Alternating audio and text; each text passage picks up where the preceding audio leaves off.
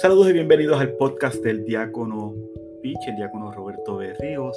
Hoy vamos a estar dialogando sobre qué significa el 25 de marzo para la iglesia.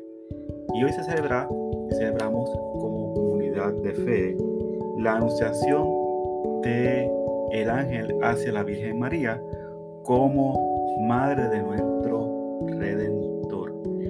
Y es una fiesta sumamente grande estamos reconociendo que a partir de hoy, en nueve meses, ya el 25 de diciembre, celebramos con alegría la Natividad de Jesucristo.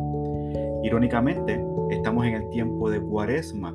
Hoy, 25 eh, de marzo del 2022, año par, estamos contemplando propiamente el Evangelio de Lucas, donde eh, este evangelista nos narra con mucho detalle eh, sobre el anuncio de eh, la buena noticia del nacimiento de Jesucristo.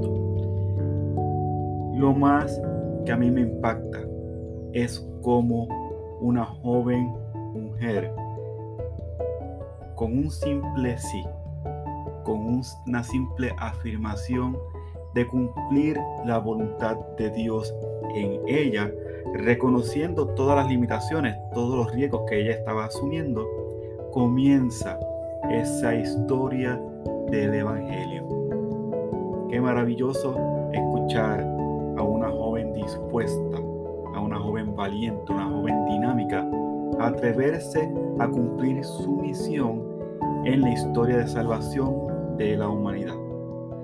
Casualmente, hoy el Papa Francisco nos invita a consagrar a nuestros hermanos de Ucrania en el conflicto con el país, con Rusia, para que reine la paz, para que sea María la intercesora por excelencia ante estos dos pueblos, eh, no únicamente por la situación que están siendo atacados los, nuestros hermanos de Ucrania, sino también pidamos por nuestros hermanos de Rusia para que entren en sosiego, para que puedan llenarse de sabiduría y poder alcanzar la plenitud y la paz en este proceso bélico.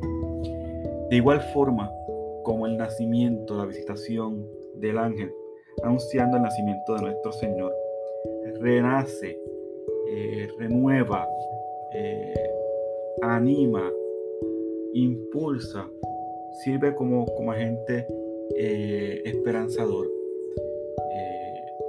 Es crear la buena noticia que este mismo día sea también anuncio de salvación para con todos.